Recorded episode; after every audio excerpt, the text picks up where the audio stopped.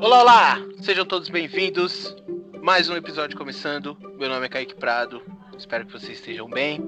Espero que vocês tenham passado bem a última semana, apesar de todos os pesares, né? Tivemos é, algumas notícias essa semana, então não vai ser um informativo, vai ser um episódio completo. Quando tem episódio completo, obviamente, tem uma parceria das minhas duas grandes amigas.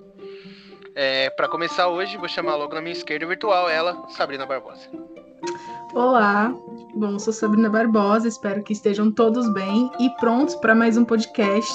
Então, para compartilhar da nossa raiva um pouquinho, Dani, chega aqui, bora começar mais um episódio. Fala galera, eu sou a Dani Gebac, esse é mais um episódio de notícias para vocês, para a gente entender o que está rolando na política brasileira. Então, bora lá passar raiva, passar emoções e ficar por dentro de tudo. Bom, então iniciando o nosso episódio, a notícia é: Rodrigo Pacheco diz que é possível aprovar voto impresso para eleições de 2022. O presidente do Senado disse na segunda-feira, do dia 14, que confia no atual sistema eleitoral no Brasil, mas admitiu a possibilidade de aprovar a proposta de emenda à Constituição, que é a PEC, para eliminar dúvidas sobre a segunda, desculpa, sobre a segurança das urnas eletrônicas. Rodrigo Pacheco disse o seguinte, abre aspas a ele: se há senadores e deputados sustentando isso e se houver viabilidade técnica e operacional para uma implantação dessa natureza que dê maior confiabilidade ao sistema de escolha de candidatos, é perfeitamente possível nós admitirmos. Alguns partidos e aliados ao Bolsonaro já, já indicaram o apoio ao projeto da PEC e, na última semana, ela ganhou força na Câmara dos Deputados. Então, assim, abrindo um comentário meu, né? Fui pesquisar algumas coisas e tal. Quando as urnas eletrônicas foram instituídas, Carlos Veloso, que era então presidente do Tribunal Superior Eleitoral, disse a seguinte coisa, abre aspas a ele. Eram eleições que não representam a legitimidade do voto e a vontade do eleitor eleições feitas a bico de pena, com aproveitamento de votos em branco e, vo e outras fraudes. Fecha aspas. Então, aqui, se o voto impresso for aprovado, a gente vai ter que enfrentar as seguintes situações, na minha opinião, tá? Segundo os estudos que eu fiz aí. Filas maiores, maior número de voto nulo e branco e até possíveis fraudes, né? Nas horas das, na hora das verificações ali. E isso era basicamente o que acontecia quando tínhamos o voto impresso há muito tempo atrás. Então, se não me engano, ele saiu em 2002 ali e veio as urnas eletrônicas. Enfim, é uma coisa que a gente tem que estudar. A gente tem um sistema eletrônico que prova sua eficiência. Então, não é só vir e colocar o voto impresso assim, porque a gente sabe que vai ter fraude, sim, diante desse governo aí. Então, Kaique, pode vir trazer seu comentário. Eu concordo totalmente com o que a Sabrina falou. Eu acho que é muito mais fácil você fraudar é, o voto como ele sendo impresso. E até então, parecia que era só uma cortina de fumaça, né? Essa questão do voto impresso. Mas infelizmente, pode ser que ele aconteça para 2022. Assim como as eleições, né? é, para o Senado e para a Câmara dos Deputados no começo do ano, a gente aqui tinha uma esperança de que o pior não ia acontecer, mas agora é meio difícil ter esperança. Tudo que a gente imaginava que não ia acontecer no Brasil nos últimos tempos aconteceu. O Rodrigo Pacheco e o Arthur Lira foram eleitos presidente de Senado e Câmara, respectivamente, aliados ao Bolsonaro, e começaram a passar essas pautas absurdas do presidente. E esse projeto vai avançar infelizmente, é mais um projeto absurdo do presidente que vai ser aprovado. É, como eu disse, é difícil ter esperança. Eu realmente acho que para 2022 vai passar. Não acredito que, que a oposição na Câmara dos Deputados vai ter força para barrar isso aqui, ou até mesmo a oposição no Senado. Bom, puxando então para a próxima notícia, é o seguinte: o Ministério das Relações Exteriores escondeu datas e horários de e-mails sobre cloroquina Então, as mensagens foram solicitadas pela Lei de Acesso à Informação, mas tiveram os dados omitidos, e negar, e negar fornecimento de informações públicas é ilegal. Vou deixar esse ponto aqui.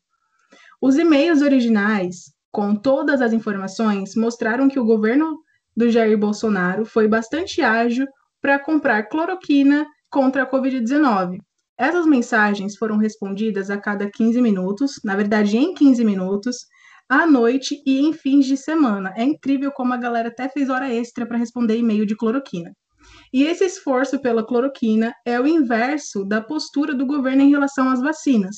No caso da Pfizer, o governo demorou mais de dois meses para responder aos contatos da empresa. O Kaique ele tem um comentário sobre isso. É bem, bem rápido que eu tenho para dizer assim. É... Pela vacina que salva vidas efetivamente, o governo nem trabalhar, ele trabalha. Já pela cloroquina, é o que a Sabrina falou. Até de final de semana tem gente para responder e-mail. É, a gente virou chacota pro presidente. A gente não virou chacota. A gente ainda vai falar aqui que na verdade a gente virou cobaia, mas mais para frente. Por enquanto, a próxima notícia é da Dani. Bom, bora lá. CPI da Covid inclui Pazuello, Queiroga e outras 12 pessoas em lista de investigados. Na nova etapa, a CPI da Covid transformou 14 testemunhas em investigados, sendo a maioria dos nomes ligados ao presidente Jair Bolsonaro. O senador Renan Calheiros anunciou a lista que inclui o ministro da Saúde, Marcelo Queiroga, o general Eduardo Pazuello, ex-titular da pasta, e o ex-chanceler Ernesto Araújo, além da galera que faz parte do chamado Gabinete Paralelo. Grupo que orientou o presidente na condução da pandemia. A investigação representa uma derrota para o governo na CPI e mostra a estratégia para responsabilizar Bolsonaro pelo descontrole na pandemia do novo coronavírus, que atingiu a marca de 500 mil mortes. Renan disse que avalia incluir o próprio presidente como investigado. Glória a Deus. Para integrantes da CPI, a crise sanitária no Brasil piorou porque Bolsonaro incentivou o tratamento com medicamentos sem eficácia comprovada, como a cloroquina. Apostou na imunidade de rebanho e promoveu aglomerações. O Renan Calheiros disse o seguinte: Nós estamos numa situação difícil porque tem um louco na presidência da República que todo dia atenta contra os brasileiros. Se pudermos investigar, se a competência nos permitir, vamos investigar sim. Não podendo, a CPI vai ter que responsabilizá-lo, porque diante de provas não há como não responsabilizar. Seria um não cumprimento do nosso papel. Bom, é, eu fico pensando no quanto essa CPI está é, tá direcionando o olhar das pessoas para o verdadeiro culpado. É, estamos realmente num momento que não há mais dúvidas e eu espero, espero realmente que o Bolsonaro se torne um, um investigado de fato, porque ele precisa, ele necessita ser responsabilizado por tudo que ele está fazendo. É óbvio o quanto ele é culpado, mas ele precisa ser responsabilizado. O Kaique tem um comentário. É, provavelmente, né, o Bolsonaro vai ser incluído nessa lista. O que falta para isso acontecer é só questões jurídicas, né? Então eles estão decidindo isso lá, já convocaram é, advogados, a CPI já convocou alguns advogados para saber se eles já podem incluir ou não o presidente lá. Vai rolar. Daqui a algumas semanas vai rolar. É, é o que o brasileiro quer, né? Como a Dani falou, é, acho que todo mundo já sabe quem é o culpado, né? É que ele pague pelos crimes que ele cometeu nessa pandemia, que já matou mais de 500 pessoas e continua atrasando a nossa vida. Então, é totalmente o que a Daniele falou. É, faço minhas as palavras dela, assim. A gente já sabe o que ele fez. Ele só precisa pagar pelo que ele fez. A próxima notícia, é, já puxando, é, né, faz referência aqui a essa última, falando da CPI, é o seguinte: há culpados e eles serão punidos exemplarmente, disse a cúpula da CPI da Covid.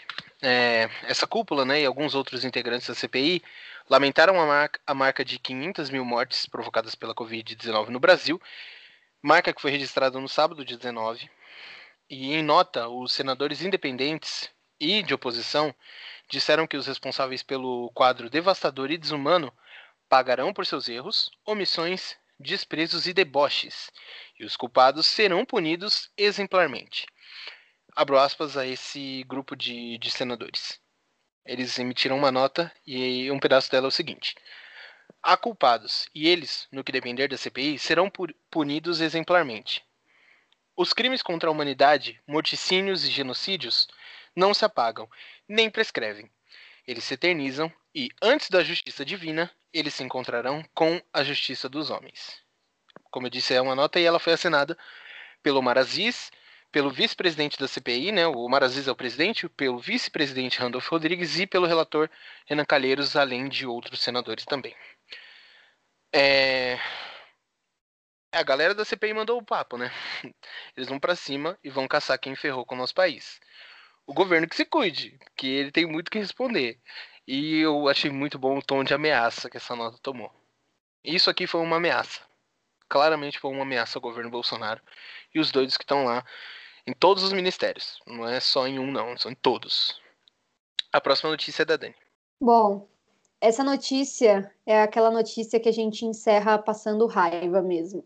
Aquela notícia que a gente lê, relê, não acredita, não acredita que a gente vai ter que noticiar isso. Fica puto 300 vezes, mas a gente traz, porque vocês precisam entender o que está acontecendo e a gravidade do que está sendo falado pelo presidente da República. Bolsonaro diz que contaminação é mais eficaz que vacina contra a Covid. O presidente Jair Bolsonaro disse na noite de quinta-feira, dia 17, que para efeito de imunização contra a Covid é mais eficaz contrair o vírus do que se vacinar. Exatamente isso que ele falou.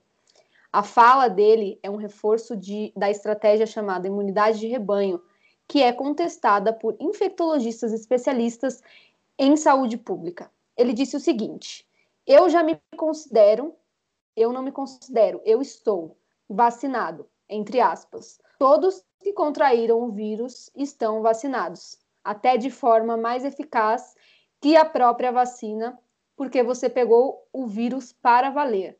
Então, quem contraiu o vírus não se discute. Esse está imunizado. A tese da imunidade de rebanho defende a superação da pandemia por meio de um alto número de infectados, o que supostamente deixaria grande parcela da população imunizada.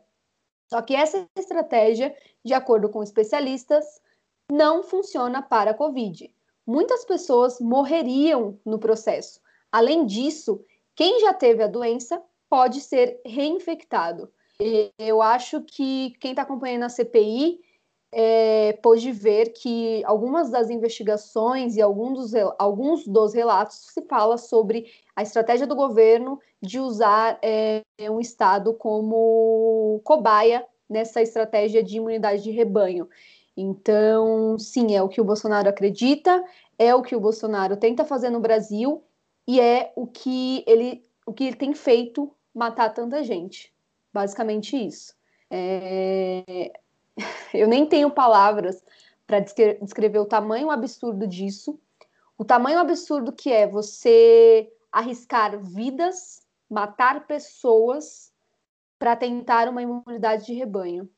Você simplesmente declarar que vale a pena que 500 mil pessoas morram para que você consiga provar um ponto, que é a imunidade de rebanho. 500 mil pessoas morreram, 500 mil famílias estão em luto porque o presidente acredita em imunidade de rebanho. E quantas outras pessoas, quantas outras famílias não entrarão em luto e quantas outras pessoas não irão morrer no meio desse processo, porque o cara simplesmente acredita que pode brincar com a vida das pessoas, que pode matar pessoas para estar certo. O Kaique tem um comentário. É, essa é disparadamente a maior merda que esse presidente já falou, né? Você não pode apostar, como o dele falou, a vida das pessoas se você pode comprar um remédio que vai resolver o problema. E por várias oportunidades, tentaram vender o remédio para ele, né? É, essa também é uma prova de que o Bolsonaro não tá nem aí para a vida dos brasileiros. Ele fala muito de patriotismo, de ser brasileiro, ele fala como como ele tá fechado com Deus, mas assim, acho que Deus não tá muito feliz com ele não.